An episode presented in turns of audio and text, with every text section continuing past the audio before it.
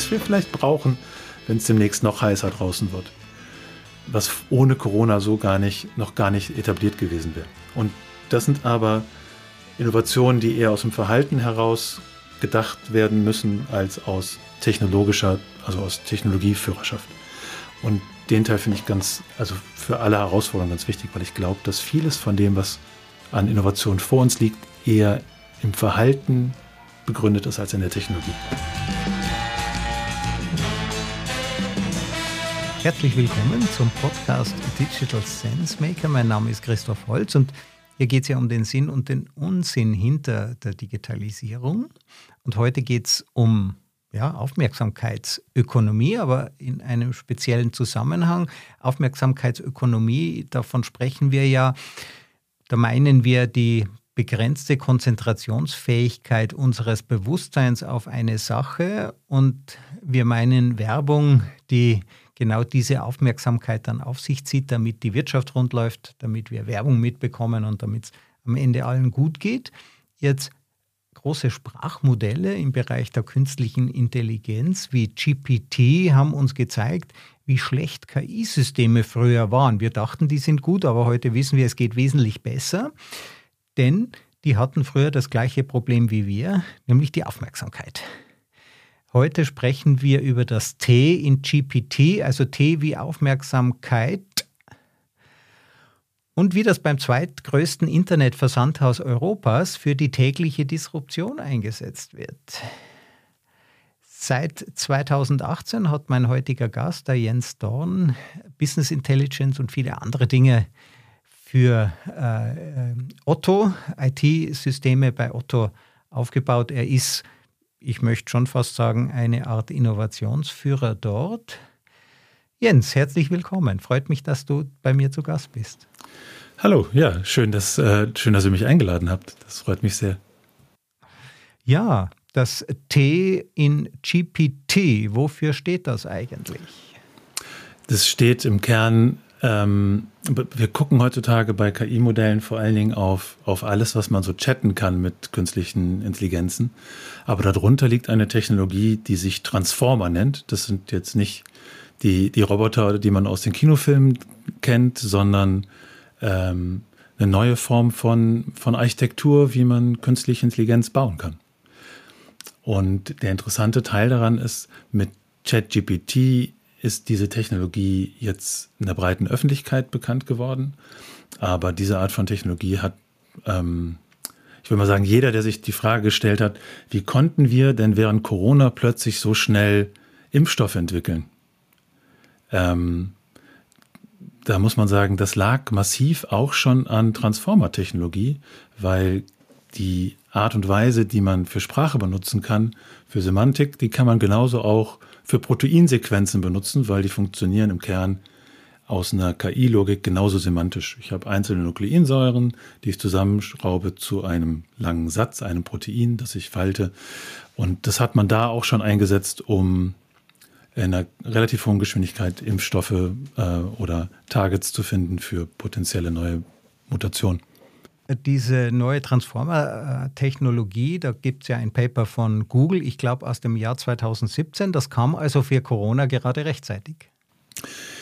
Ja, das, ähm, das stimmt. Also tatsächlich ähm, ich weiß nicht, bei ähm, die Firma DeepMind von Google, die kennt man, glaube ich, äh, in, wahrscheinlich in den Kreisen der Leute, die, die diesen Podcast hören. Das ist eine, eine Firma, die äh, wurde in London gegründet und äh, ist eine der, man kann sagen, der treibendsten Kräfte zur Entwicklung von KI-Technologie und Fortschritten. Ähm, und die haben mal irgendwann zuerst, äh, eines der ersten Dinge, die, die man von denen kennt, ist, dass sie es geschafft haben, in dem Spiel Go, was noch viel komplexer ist als das Spiel Schach, ähm, die besten Go-Spieler zu besiegen. Und ähm, was dann das passiert war, glaube ich, war das im Jahr 2017, 18 Louis Sedol, der Großmeister in Go, Tränen überströmt, verlässt die Bühne und schwört dem, äh, seinem Lieblingsspiel ab, sagt, wenn ich gegen einen Computer verliere, will ich nie wieder mein liebstes Spiel spielen. Also sehr eine dramatische Entwicklung. Ja, ja, da, da, sieht man sofort, dass, dass die, die, die seelische Verquickung von Expertise mit, äh, mit dem, wer man ist, ähm, vielleicht eine Herausforderung in unserer Zeit ist. Ähm, aber was, was dann passiert ist, ist, dass, ähm, dass jemand auf die Idee gekommen, die Frage gestellt hat, wahrscheinlich bei Google, das weiß ich nicht, ob die Frage gestellt wurde, aber irgendwie ist es entstanden, dass die gesagt haben, was machen wir denn damit? Und das, was bei, was man sehen kann, ist, bei Go kann man ja entscheiden, geht es ja immer darum, geht man links rum, rechts rum, so, gibt man bestimmte Wege. Und irgendjemand muss den Weg gegangen sein und gesagt haben, ja, aber das ist ja genauso, wie sich Proteine falten, dass ich Sequenz für Sequenz gucke, biegt das hier nach links ab, nach rechts ab oder in welche Richtung biegt das ab? Und daraus haben die dann angefangen, den ersten Mechanismus zu bauen, der ähm, ein ganz interessantes Problem äh, adressiert hat, und zwar das Problem der Proteomik.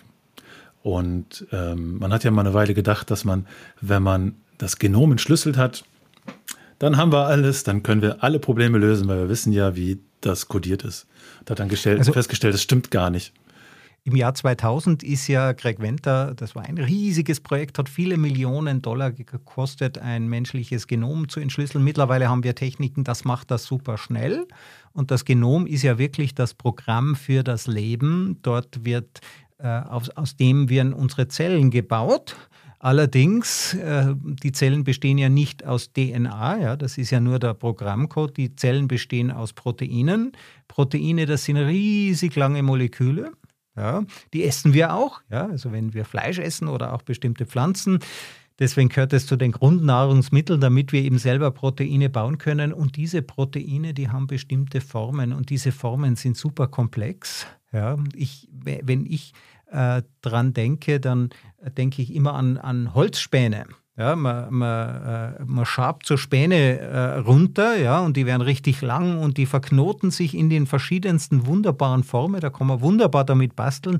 Und erst wenn sich die in eine bestimmte Form verknoten, verwickeln, ja, erst dann entstehen diese Bausteine des Lebens daraus. Also ich muss sie, ich, ich kann sie nicht nur bauen und einfach sagen, ja, da ist es fertig, das Material, und da habe ich verschiedene Häufchen, an denen kann ich mich bedienen. Nein, die brauchen eine ganz bestimmte Struktur und die scheint ja nochmal komplett komplexer zu sein wie, äh, wie jene der DNA und äh, ist aber eine gewisse Ähnlichkeit zu Go, diesem Brettspiel. Wer das übrigens nicht kennt, ja, das sind, äh, ähm, das ist auch ein Rechteck wie Schach, aber da gibt es eher, ich würde es jetzt eher mit Mühle vergleichen, ein riesengroßes Mühlespiel. Ich habe weiße und schwarze Steinchen und da schlägt man sich gegenseitig, aber es ist eben das komplexeste Spiel überhaupt. Und du sagst jetzt, dieses Spiel war dann die Inspiration für die nächsten Schritte.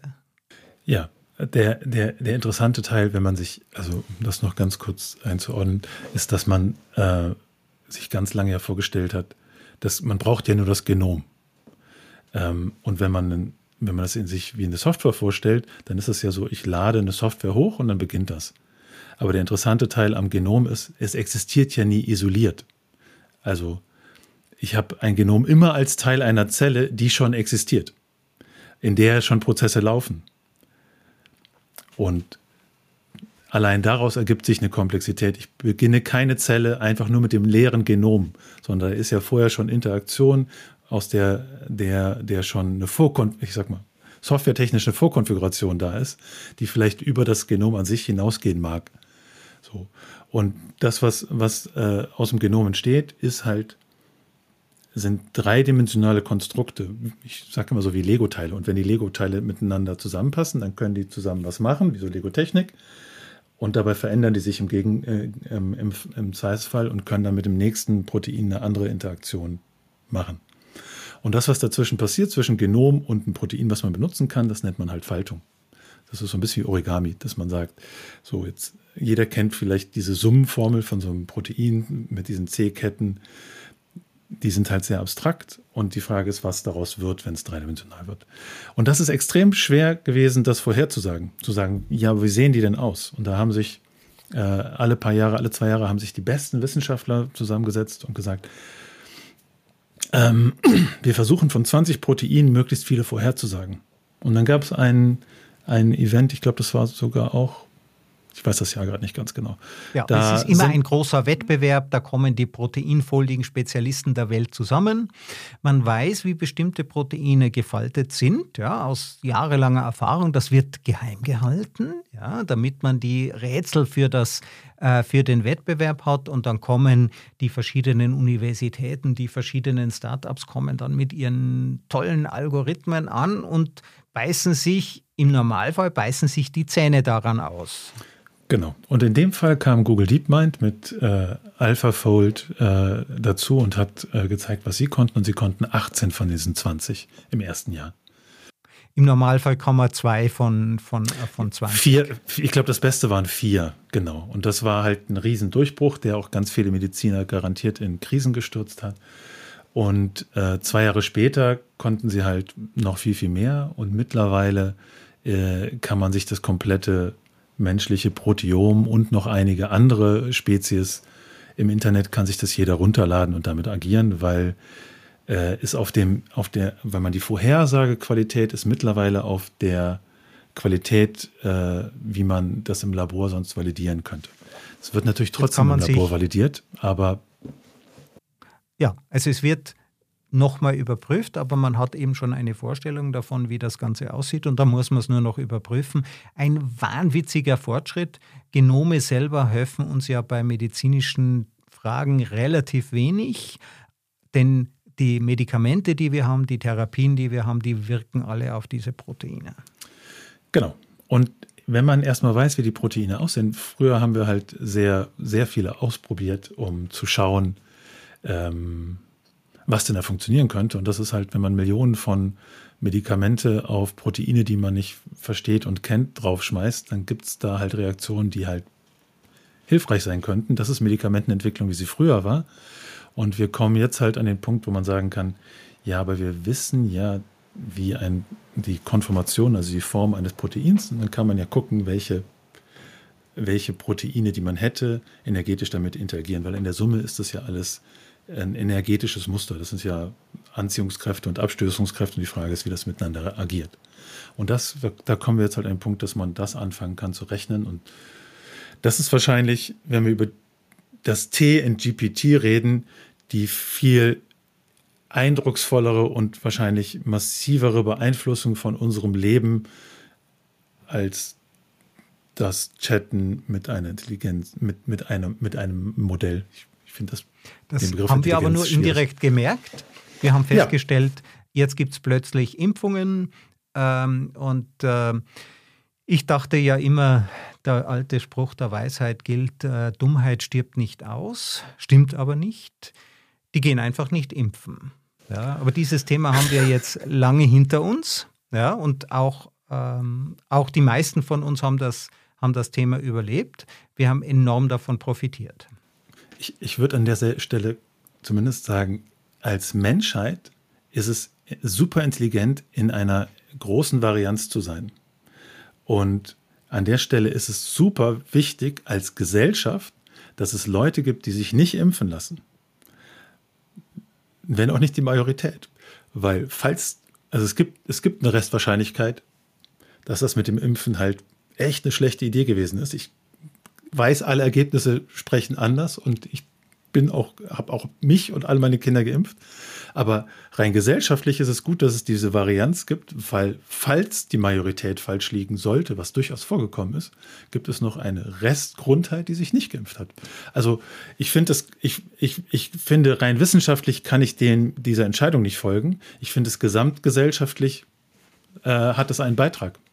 Genau, es erhöht die die Überlebensfähigkeit der Gesamtpopulation, indem man viele verschiedene Dinge ausprobiert. Man muss ja auch sagen, die Staaten haben sich alle koordiniert, jeder Staat hat es gleich gemacht, auch schade. Ja, ähm, wir haben jetzt keine Vergleichsgruppe, also wir haben die Nicht-Geimpften als Kontrollgruppe, aber wir haben bis auf Schweden keine, äh, keine Vergleichsgruppen, ob es auch Alternativen in der Vorgangsweise gegeben hätte. Ja, ähm, also das zur Varianz, jetzt noch einmal zur Aufmerksamkeit. Ja. ja. Ähm, wie wirkt sich denn jetzt dieses T bei den Sprachmodellen aus? Oder, ganz konkret gefragt, das T bei Otto? Mhm. Ähm, was man, was, was halt ganz spannend ist an diesen Transformern, ist, ähm, dass sie Dinge in einen Zusammenhang bringen. Eigentlich sind das Modelle, die ersten Modelle, die, die ja erlauben, ähm, Kontexte abzubilden und darin wirksam zu sein. Ähm, und eines der Dinge, die, die ich persönlich unglaublich spannend finde, ist ähm, die Logik, dass man sagt, hm, wie wäre es denn, wenn wir, wenn wir alle Produkte im deutschen E-Commerce in einen Zusammenhang bringen könnten, sodass wir verstehen, wie die erstens semantisch zusammenhängen und wie sie zusammen relevant sind und wie sie interagieren. Weil daraus könnte ich ja ganz, ganz viele ähm, Services bauen, weil im Kern ist das das, was die Kunden interessiert. Wie ist, welches Produkt ist für das, was ich an, an Bedarf habe, relevant? Und das lässt sich in solchen Modellen halt trainieren. Gerade wenn man also, sie nicht als, also das, worüber wir heute ganz oft reden, ist Large Language Models. Und da geht es immer nur um Sprache.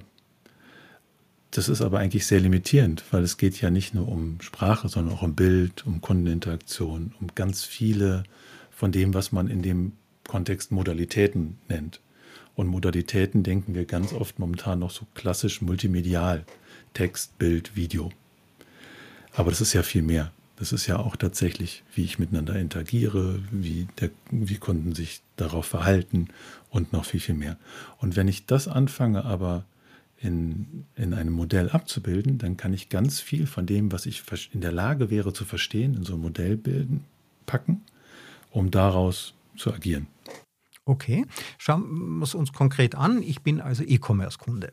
Ja, ähm, ich kaufe bei äh, unterschiedlichen Plattformen. Wenn es geht, äh, kaufe ich bei deutschen Plattformen ähm, oder europäischen Plattformen und manchmal ist es eben, ja, also ganz ehrlich, meistens ist es dann doch Amazon. Ja, äh, sorry, muss ich ja, zugeben. Ist, äh, ja. Die machen vieles gut. Ähm, ja, jetzt ähm, der Kontext. Ja, also ähm, ich habe mal versucht, eine Kaffeemaschine zu kaufen vor einigen Jahren.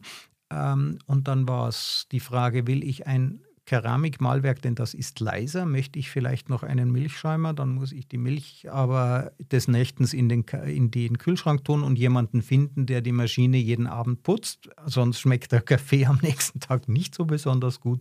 Ist die selbstreinigend, muss ich das Malwerk regelmäßig warten lassen oder geht das auch so? Ich habe es am Ende aufgegeben. Ja. Ähm, äh, und habe dann zu meiner Assistentin gesagt, bitte kauf einfach irgendeine Kaffeemaschine, hör dich ein wenig um und kaufe etwas. Das heißt, der Kontext war für mich viel zu komplex. Ja, es war eine, eine Überforderung. Ja, äh, und das, was, was also wenn, wenn wir kurz auf unsere Gewohnheiten schauen, wie wir heutzutage digital einkaufen oder überhaupt uns für ein Thema interessieren, dann ist das tatsächlich so, dass wir die gegebenen Systeme antizipieren. Niemand schreibt in Google rein, ich bräuchte eine Mahlmaschine, äh, ein, eine Kaffeemaschine mit einem keramischen Mahlwerk, die auch noch einen Milchschäumer hat. Da würde niemand von uns erwarten, dass da irgendwas Sinnvolles bei rauskommt. Ähm, und die Frage ist natürlich, was kann man dagegen machen? Weil eigentlich will man ja an den Punkt kommen, dass die Leute. Ähm, ich ich, ich, ich fange anders an. Ich sag mal, ich, ich bin jemand, ich kaufe gerne beim Herrenausstatter ganz, also genauso wie ich hier Bücher stehen habe. Ich mag da, es gibt bestimmte Dinge der sozialen Interaktion, die ich total gerne mag. Und ich mag das deswegen, weil das eine Qualität hat. Und die Qualität liegt aber darin, dass ich in den Laden reinkomme und äh, ein guter Verkäufer in so einem Herrenausstatter schon beim Hereinkommen Dinge über mich versteht. Und in ganz einfachen äh, Fragen und Rückfragen anfängt, ein Gefühl dazu für entwickeln, was ich eigentlich brauche, bevor ich das irgendwie anfangen muss. So. Ähm, und die Frage ist dann, wie kriegt man das in solche digitalen Systeme? Dass man diese, dieses Gefühl da auch haben kann. Nicht im Sinne von Entmenschlichung, sondern im Sinne von, ähm, von dem, was wir eigentlich vermissen. Also es gibt es gibt zwei Begriffe, mit denen ich mich da beschäftige. Das eine ist Ease of Mind, so dieses mach's mir ganz leicht, aber das sorgt dafür, dass alles, alles so glatt wird. Und das andere ist das hat man ganz oft in, in, in digitalen Inhalten, wo es ganz schnell gehen muss, bei Webseiten. Da geht es immer um Ease of Mind, dass du ganz schnell bekommst, was du kriegst, weil wenn es zu anstrengend ist, bist du weg. Und das Gegenmodell dazu sind aber äh, die Sachen, die man im Gaming ganz, ganz viel spielt, wo man sich erstmal einen Tag damit beschäftigen muss, um überhaupt zu verstehen, wie das überhaupt funktioniert. Aber das auf eine Art und Weise, die, also die ersten Schritte sind ganz einfach. Das beginnt meistens mit was, was mir viel Spaß macht und mit der Zeit lerne ich mehr und mehr darüber, wie das interagiert. Und zwar in das heißt, spielerischer Weise. Ich bekomme Erfolgserlebnisse, äh, aber das System lernt auch mich näher kennen. Ja, aber ich auch das System. Das heißt, ich lerne mit der Zeit, ich lerne Stück für Stück ähm, rutsche ich in diese Welt hinein, die ganz, ganz viele Funktionen hat. Und wenn ich sie begreife, dann bin, fühle ich mich sehr als Teil dieser Welt. Das nennt man Immersion oder Immersiveness. Und ich, das macht aber ganz, ganz viel damit, wie wohl ich mich fühle. Weil an diesen ganzen Ease of Mind-Oberflächen rutsche ich ja mit dem, was ich als Mensch, als Bedarf habe, einfach ab. Und die Frage ist, wie, wie ich in so eine, also wie, wie ich Teil von so einer Welt werde, in der ich mich wohlfühlen kann. Und dazu gehört aber Interaktion. Also diese Ease of Mind Geschichte kenne ich natürlich. Ich bekomme sehr viele Sonderangebote. Das heißt, es geht um die Breite. Und da ist auch manchmal was dabei. Das sind meistens sehr einfache Produkte. Die sprechen mich irgendwie an. Äh, und dann äh, gibt es halt, oder, äh, Menschen, die, die ihr Produkt gekauft haben, haben noch folgende andere Produkte gekauft. Und dann klicke ich da schnell mal drauf. Und das überzeugt mich dann auch. Mit der Kaffeemaschine war es anders. Ich musste wirklich in eine neue Welt eintauchen. Ja, wer weiß denn schon, was ein keramisches Malwerk ist? Ja, ich dachte, keine Ahnung, woraus das besteht. Gut, dass es nicht Kunststoff ist, das habe ich mir wohl schon gedacht. Das heißt, am Ende war ich Spezialist äh, für Kaffeemaschinen, hat mir aber eigentlich in diesem Fall keinen Spaß gemacht. Genau, aber der, der interessante Teil daran ist, ähm, deine Leidenschaft für guten Kaffee äh, da macht es eigentlich, ist das was Schönes, Experte für dieses Thema zu werden. Das, was dich angestrengt hat, war, war die Art und Weise, den Aufwand, den du dafür erbringen musstest, der hat dir keinen Spaß gemacht. Aber so richtig darüber Bescheid zu wissen, und wenn du eine, eine so, also deine Lieblingsmaschine bekommen hättest, hättest du gerne abends den Freunden, die gekommen wären, gezeigt, was du darüber alles weißt und wie gut das eigentlich ist. Und das ist so das wäre für dich eine Freude gewesen. Aber der Aufwand, den du erbringen musstest, um das zu können, das ist der, der dich frustriert hat. Vor allen Dingen, weil es nicht erfolgreich war. Auch das ist ein interessanter, auch das ist ein interessanter Aspekt, dass wenn ich ein Invest in etwas erbringe, also wenn ich sage, oh, da musste ich jetzt drei Tage für recherchieren, aber jetzt habe ich die beste Kaffeemaschine bekommen, ist auch eine Form von Belohnung. Also ist auch ein, ne, wenn, wenn ich die beste Kaffee, wenn ich die beste Kaffeemaschine der Welt so bekommen würde, würde es mich gar nicht so zufrieden machen im Endeffekt, als wenn ich einen gewissen Invest hätte. So, und die Frage ist, wie man, wie man damit aber umgeht, mit dieser Mensch. Ich kann, ne, also wo, wo, das spielt sehr viel mehr als, das ist nicht eindimensional. Total interessant, denn zuerst hatte ich zu viel Auswahl. Ja, es hat mich unglücklich gemacht, dass ich nicht wusste, ja, am Ende wird doch gäbe es vielleicht eine Maschine, die noch besser passen würde. Ja? Und ich hätte immer das Gefühl, habe ich jetzt das Beste gefunden. Ja, das ist, äh, ich, äh, es gibt eine Sache, die, die wenn, wenn ich bei uns intern darüber erzähle, dann äh, auch über das Thema Relevanz, dann sage ich äh, immer, ich hätte gerne mal eine Studie, die, die den Stresspegel von, von äh, Menschen misst, wenn man sagt Amazon und Handyhülle weil ich glaube, dass, dass man spürt, dass der Stresslevel automatisch aus der Prägung heraus steigt, weil niemand Lust hat, aus dieser Menge an 275.000 Handyhüllen die eine rauszusuchen und zu sagen, das ist meine. Das, ich glaube, das funktioniert so nicht. Und dann ist die Frage, wie, wie würde es aber funktionieren? Damit es eben lustvoll ist. Wunderbar. Also ich kenne dieses Dilemma mit den Handyhüllen. Auch dort bin ich mittlerweile Experte. Ich habe ganz eine spezielle. Ja, die habe ich gefunden und die gebe ich nie wieder her. Ja. ja, das, ist ein, das ist ein schöner Locken, das ist doch schön. Ja, genau.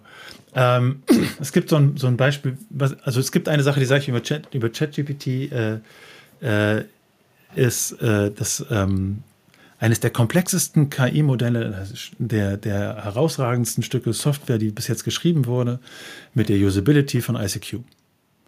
Von einem Chatbot aus Anfang der 2000er. Und mit der Einschränkung, äh, das Gegenüber darf keine Fragen stellen. weil das tut es ja nicht. Es mhm. stellt keine, es sagt nicht, hm, also es könnte jetzt aber so oder so sein. Es, ich, muss, ich muss alle Leistung erbringen und krieg dann über so eine Chatbox irgendwas zurück. Das ist dann total eindrucksvoll, aber halt sehr weit unten in, in dem, was ich mir so vorstellen könnte, was man da, was, was es eigentlich sein sollte. Es ist ja nicht intuitiv, es ist eindrucksvoll, aber im Sinne von intuitiv ist es nicht. Es ist auch nicht kreativ. Es ist, also, da kommt ganz viel kreativer, ganz, ganz viel kreatives Zeug bei raus, weil die Leute, die davor sitzen, so abgefahrene Sachen fragen. So. Aber das hattet ihr, glaube ich, auch schon in Podcasts vorher, dass da eigentlich vor allen Dingen, dass das halt eine Tendenz dazu hat, äh, dass es ein Transformer liefern das, was die höchste Aufmerksamkeit im System hat, also eigentlich das, was die wahrscheinlichste Antwort ist. Und diese Form von, von ähm, ich liefere dir immer das, was, also ich als Transformer liefere dir immer das, was, was die wahrscheinlichste, der wahrscheinlichste Wert ist und damit den wahrscheinlichsten Satz. Äh, das ist halt ein Thema, was auch schon sehr erforscht wird. Ich habe das Gefühl, es gibt da ja auch Forschung zu, die, die, die schon zeigen, dass, dass das gesellschaftlich was machen könnte, wenn man immer auf den Standard geht. Ich glaube ja, ich ja, dass das einfach das Niveau verschiebt. Ne? Ähm, dass man sagt, alles, was Standard ist, das gibt es jetzt einfacher und das ist auch ein Thema, über das ich relativ viel rede, ist Schaffenshöhe und das Replizieren, ne, wenn man sagt, oh, jetzt gibt, jetzt kann man sogar KIs haben, die machen ganz kreativ ganz viele Stücke wie Mozart. Dann sage ich, ja, das ist ja Replikation. Ist gut. Ja. Repli Replikation, ja. Replikation kann das System. Das ist keine, ja. ist halt keine Schaffenshöhe zu replizieren. Bis, bis zum Ende des Lebens Mozart-Musik, wie langweilig wäre das denn? Ja, aber es sind halt Wahrscheinlichkeitssysteme dahinter. Wenn wir jetzt nochmal in, in diesen Shopping-Prozess und in dieses Gefühl reingehen, also ich, ich meine, ich fände es total spannend. Ich hätte ja gerne das Produkt, das zu mir passt, von dem ich das Gefühl habe, da gäbe es auch keine bessere Alternative mehr, ohne dass ich einen wahnsinnigen Aufwand habe, sondern dass es wirklich lustvoll für mich ist. Ich habe jetzt verstanden, äh, das Shop-System muss mich kennenlernen. Woher soll es denn das wissen? Ja, kann mich ja nicht als Statistik, als, weiß ich nicht, alten weißen Mann und der will genau dieses Produkt. Nein, ich, ich bin eben spezifisch. Ja, aber der, der, der, die, Frage, die Frage ist, wie sehr muss man jemanden kennenlernen? Es ist jetzt auch nicht so, dass wenn du zum Herrenausstatter gehst, du äh, vorher ein Vorgespräch führst und der eine Anamnese macht und dann anfängt mit dir zu interagieren. Ähm, das ist ja nicht der Fall. Oder dass der erstmal deine Historie braucht, was du schon bis jetzt alles gekauft hättest, um mit dir zu. Das ist nicht der Teil, das ist nicht das, wie das funktioniert. Ähm, und dann ist aber die Frage, wie kann das funktionieren? Und wenn man, wenn man guckt, wie einfach nur mal auf so eine Suchtechnologie guckt, wie die früher funktioniert hat, ne? und dann hat man eine Suche, äh, wo alle Produkte Sofa heißen. Also ich habe Wohnen irgendwas und ich habe das habe darauf geachtet, dass es auch eine gute Semantik hat, deswegen heißen alle Sofas auch Sofa. Und jetzt kommt einer und sucht eine Couch. Dann hast du über die klassische Art und Weise, die früher darüber funktioniert hat, dass man alle Texte, die man hat, die indiziert man und wenn das Wort drin vorkommt, dann lief man dann zu einem Ergebnis. Bin ich, wenn ich Couch eingebe, aufgeschmissen. Dann muss ich plötzlich Synonymlisten pflegen, um das irgendwie hinzukriegen. So. Aber das wird, kommt nie zu dem Punkt. Und äh, ein schönes Beispiel, bei, was ich auch, äh, was, ist, was man sich denken kann, ist, ich, ich habe ein total, ich, ich habe einen, einen, ich brauche ein Produkt. Und deswegen gebe ich jetzt was in die Suche ein bei beliebigem Shop und ähm, ähm, fange einzuschreiben, das, woran ich denke. Und ich schreibe Römer, R-Ö-M-E-R. Das kann, jetzt, das kann jetzt anstrengend werden, je nachdem, wie der Shop gepflegt ist. Oder man kann darüber nachdenken, ähm, was, man, was, man, was man gucken kann, ist ja, ähm, also heutzutage wird ja in Shopsystemen sehr viel von dieser Interaktion der Kunden mit erfasst. Bei uns heißt das Clickstream, aber wir sehen, wie Kunden interagieren. Und dann kann man ja sehen, dass Leute, die irgendwas mit Römer interagiert haben, bestimmte Dinge gekauft haben. Das ist eine Modalität, die ist jetzt gar nicht semantisch, die ist auch nicht bildhaft, aber ist eine Modalität der Interaktion. Und dann sehe ich relativ gut, die meisten Leute, die Römer eingeben, suchen Römer-Sandalen. Es gibt Leute, die suchen Römer-Töpfe und es gibt Leute, die suchen Kindersitze von Römer. Und das kann ich aber jetzt alleine aus, dem, aus der Interaktion mit vielen Kunden heraus, genauso wie ein Herrenausstatter, ein guter Verkäufer, schon oft irgendwie, wenn jemand gekommen ist mit Römer, ach so, ja, so, kann ich anfangen, anders als das so ein Chat-GPT macht und zu sagen, äh, also viele Leute wollen äh, Römer-Sandalen könnte ich jetzt ja hingehen und sagen, ähm, ich spiele ein Inhaltselement aus, was mir drei Gruppen zeigt. Römer-Sandalen, Römer. So. Und das kann ich sogar noch im Autosuggest. Also in dem, wo ich, äh, wenn ich Römer eingetippt habe und habe noch nicht auf Suchen geklickt, kommt praktisch eine Anzeige, wo ich sagen kann, ach so, ja, ich wollte ja Römer-Töpfe. Und da beginnt aber ein, ich muss gar nicht so viel Wissen mitbringen. Ich kann einfach freier reden, weil das System einfach aus dem Gesamtkontext ja schon mir entgegenkommt und auf das reagiert und praktisch auf, ohne dass es schreibt, Hallo, ich bin die, der Otto-Chatbot. Möchtest du das oder jenes? Einfach ein visuelles Element, auf das ich äh, sofort intuitiv reagieren kann.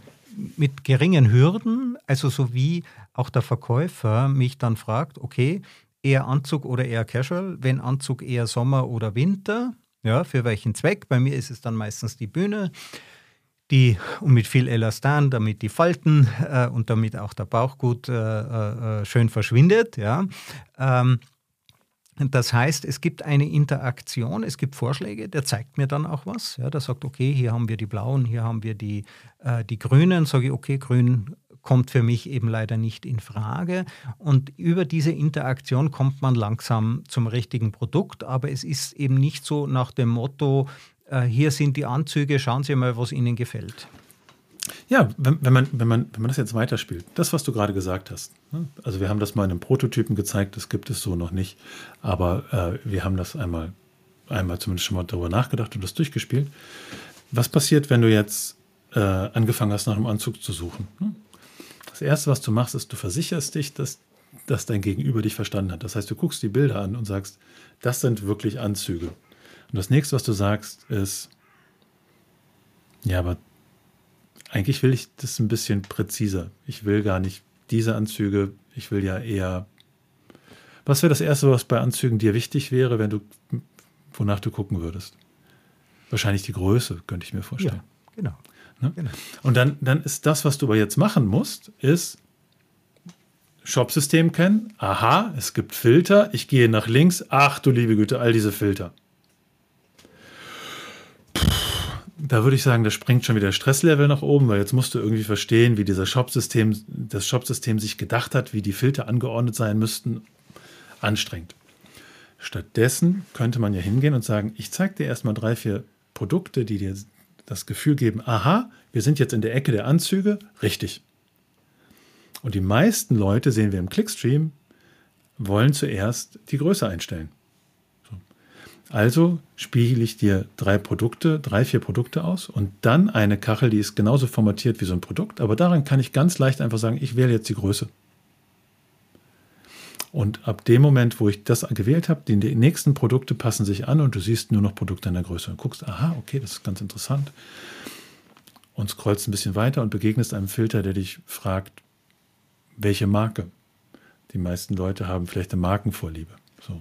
Und dann kommst du auf eine, eine Farbfrage und du guckst weiter. So.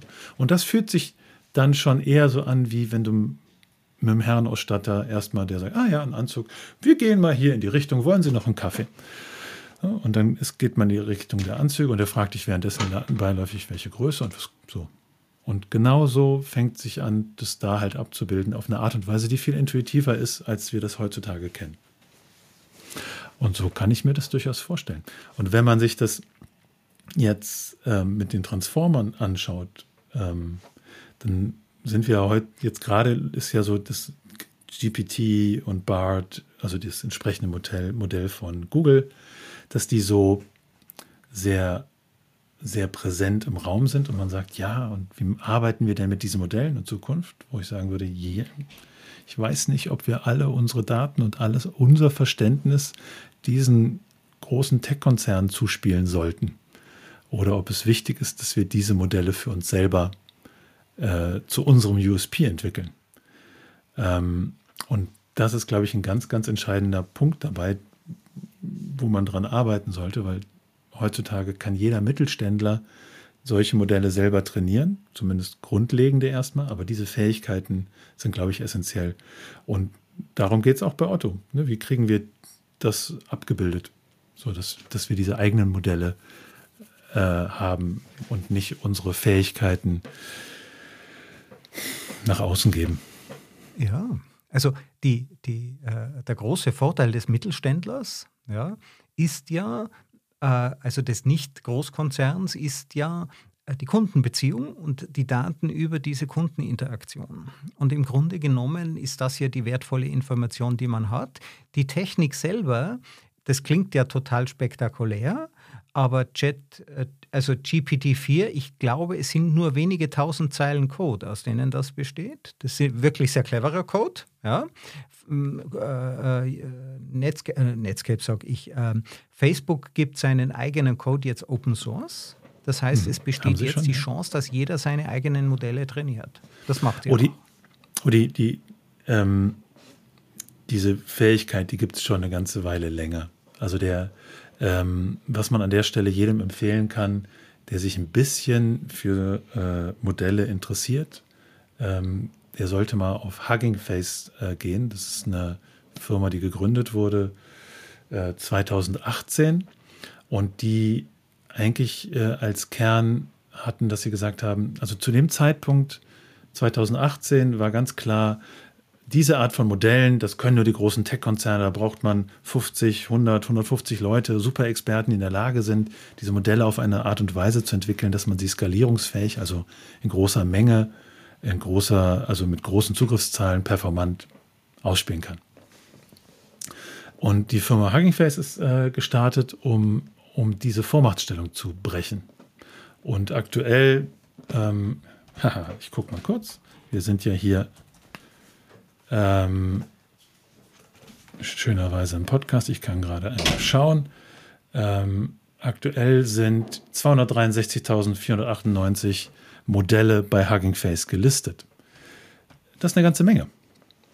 Und das sind nur die, die Open Source gelistet sind. Da sind noch ein paar mehr, allein schon auf Hugging Face und garantiert so. Das heißt, man kann davon ausgehen, es gibt wahrscheinlich ein, mal so mit Dunkelziffer vielleicht eine Million dieser, dieser Modelle oder ähnlicher Modelle, die schon existieren. Und daran merkt man, okay, eine Million gegenüber ChatGPT und BART, da gibt es eine ganze Menge mehr.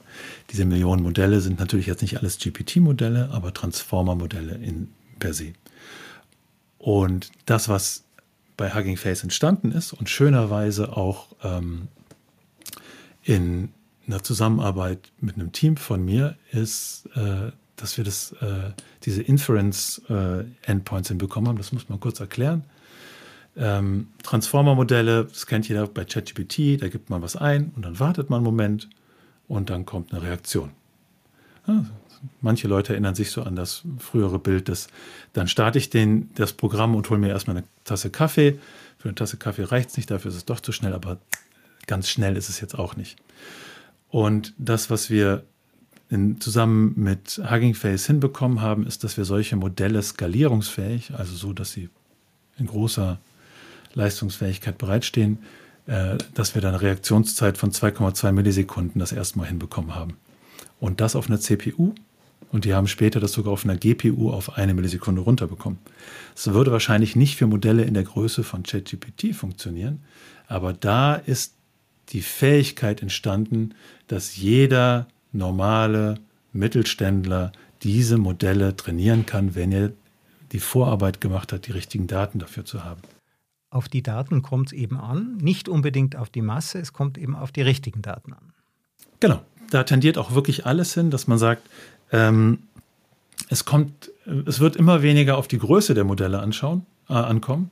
Das ist so, ähm, kann man vielleicht auch so sagen, wie, wie je, jede, jede Technologie, die wir gebaut haben, die war erstmal grob und klobig, ja. bis, bis, sie fein und elegant geworden ist. Und das wird sich auf die Transformer hier auch äh, genauso beziehen. Und das ist ja auch, dass man mittlerweile äh, ja schon mehr als vermutet, dass ChatGPT nicht aus einem riesigen Modell besteht, sondern aus vielen kleinen.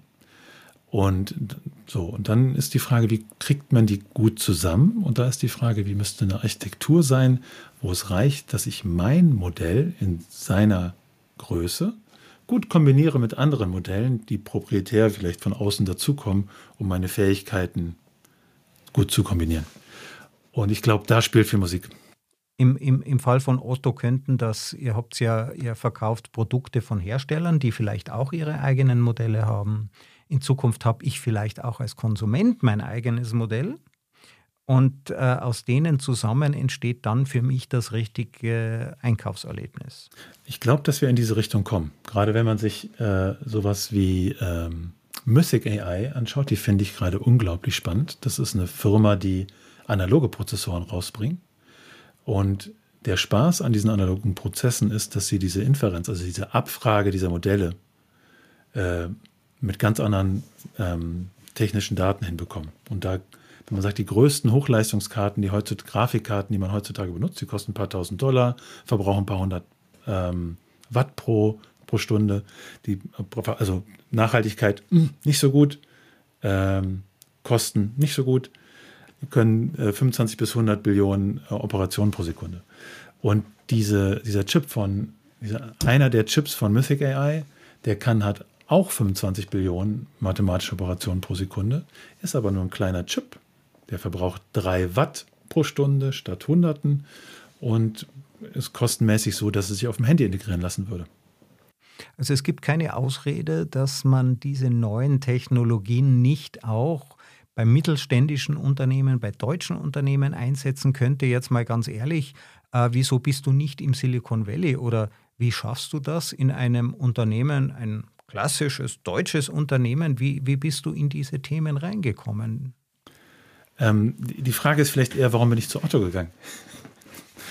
ähm, das ist äh, im Kern ein Gespräch gewesen bei einem Geburtstag bei mir und da ging es sehr um, ähm, da ging es eigentlich um Utopien.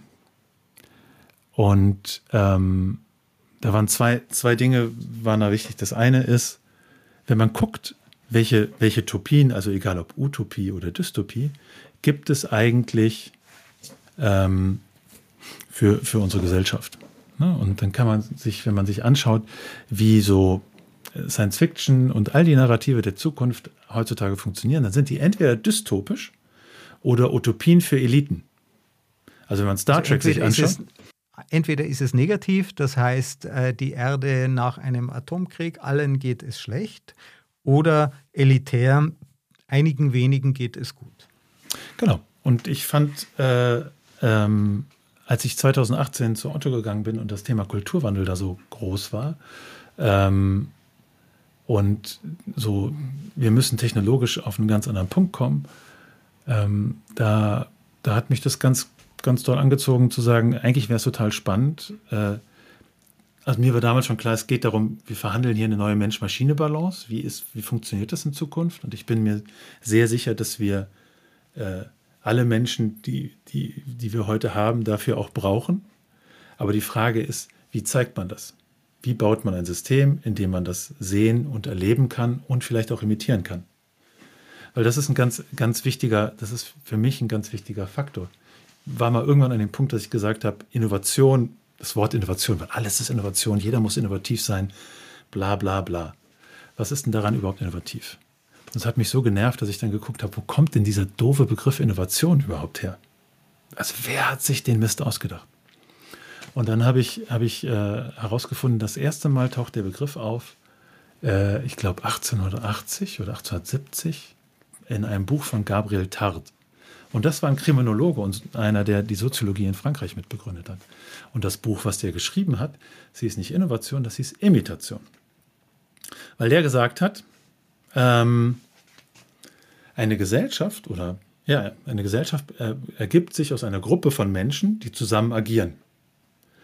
Und mit der Zeit fangen sie bestimmte Muster, jeder verhält sich, wie er es gerade für richtig hält, und mit der Zeit bilden sich aber Muster, die wieder wiederholt werden, wenn man sagt, ah, okay, das fand ich gut so. Und dann fängt man an, sich gegenseitig zu imitieren und dabei bilden sich diese Trampelpfade, wie man als Gruppe versteht, wie man sich verhält. Das ist eigentlich Kultur. Imitation Also Kultur etabliert sich durch die Imitation von Verhaltensmustern. Und er hat gesagt, Innovation ist jetzt aber nichts anderes als ein neues Muster, was angefangen werden kann zu imitieren oder nicht. Und das fand ich ganz toll, weil das bedeutet, Innovation ist eher etwas Gesellschaftliches und eher etwas aus dem Verhalten, was durch Technik induziert werden kann. In dem Verständnis von Gabriel Tat ist nicht das Handy die Innovation, sondern unsere Verhal Verhaltensveränderung als Gesellschaft durch das Handy. Und dass wir das Handy einsetzen, oder? Es gibt tausende Erfindungen, von denen weiß niemand mehr etwas und einzelne Erfindungen setzen sich durch, dann wird aus der Invention die Innovation, aber nur weil eben dieses Verhalten kopiert wird. Genau, aber das bedeutet äh, in diesem Verständnis, in, in, in etablierten ähm, wirtschaftlichen Verständnis ist eine Innovation irgendwas, womit ich äh, ein Leistungsschutzrecht er, er, erlange und einen Wettbewerbsvorteil und so weiter. In der Denkweise von Gabriel Tat ist es äh, etwas Gesellschaftsgestaltendes. Und es macht den Raum auf. Also man sagt, an, an der Stelle, wenn man so, so ein Wort sagt wie New Work, ist New Work halt auf dem Innovationsgrad wie ein Handy. Zumindest im, Arbeits-, zumindest im Arbeitskontext. Ne? Es ist jetzt keine technische Innovation, aber es ist eine innovative Verhaltensveränderung. Das, was wir während Corona gemacht haben, wo praktisch die ganze Welt, also nicht die ganze Welt, aber ein Großteil der Welt angefangen hat, synchronisiert plötzlich zu handeln und Muster aufzumachen, die vorher gar nicht gingen ähm, das macht ein Muster auf für, für zukünftige Herausforderungen, wie man zusammen agieren könnte. Das ist ein Narrativ, auf dem man aufbauen kann, um was zu verändern, was wir vielleicht brauchen, wenn es demnächst noch heißer draußen wird. Was ohne Corona so gar nicht, noch gar nicht etabliert gewesen wäre. Und das sind aber Innovationen, die eher aus dem Verhalten heraus gedacht werden müssen, als aus technologischer, also aus Technologieführerschaft. Und den Teil finde ich ganz, also für alle Herausforderungen ganz wichtig, weil ich glaube, dass vieles von dem, was an Innovation vor uns liegt, eher im Verhalten begründet ist als in der Technologie. Ich nehme das sehr gern als, als Schlusswort. Jens, das war eine spannende Reise durch den Beginn. Was sind eigentlich Transformatoren? Dass es eben viel mehr ist als nur ChatGPT. Dort steckt der Transformator drin, dass es medizinische Innovationen bringt, aber auch Innovationen in unserem Kaufverhalten. Und ich finde diesen Zusammenhang mit der Innovation, also die Trampelpfade in unserer Gesellschaft, wo wir uns was abgucken von anderen. Ja, das Smartphone hast du als Beispiel genannt. Ich erinnere mich gut an die Zeit, als wir jeden für doof empfunden haben, der mit so einem Telefon herumläuft äh, und auf der, Sprache in ein, äh, in, auf der Straße in ein Kästchen reinspricht. Ja? Mittlerweile ist das eben eine Innovation, eine kopierte Verhaltensweise und es sind ja auch Verhaltensweisen, wie wir unsere Wirtschaft organisieren. Dort spielt das Kaufen eine wichtige Rolle und wir setzen dort eben künstliche Intelligenz, also genauer gesagt neuronale Netzwerke und die interessanterweise basieren ja auch auf Trampelpfaden. Ja, das ist ja gerade das, was der Transformator darin macht. Er verstärkt bestimmte Dinge, die wahrscheinlich sind und während es im äh, während es im Computer, im neuronalen Netzwerk eher zur Normierung führt, ja, dass wir am Ende alle das Gleiche tun. Ja, wenn wir nur, nur noch mit ChatGPT miteinander kommunizieren, dann wird die Sprache wirklich ärmer.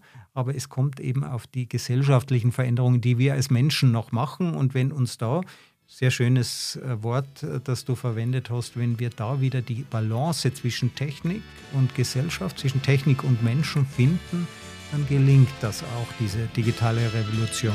Jens, vielen herzlichen Dank. Ja, ich danke dir.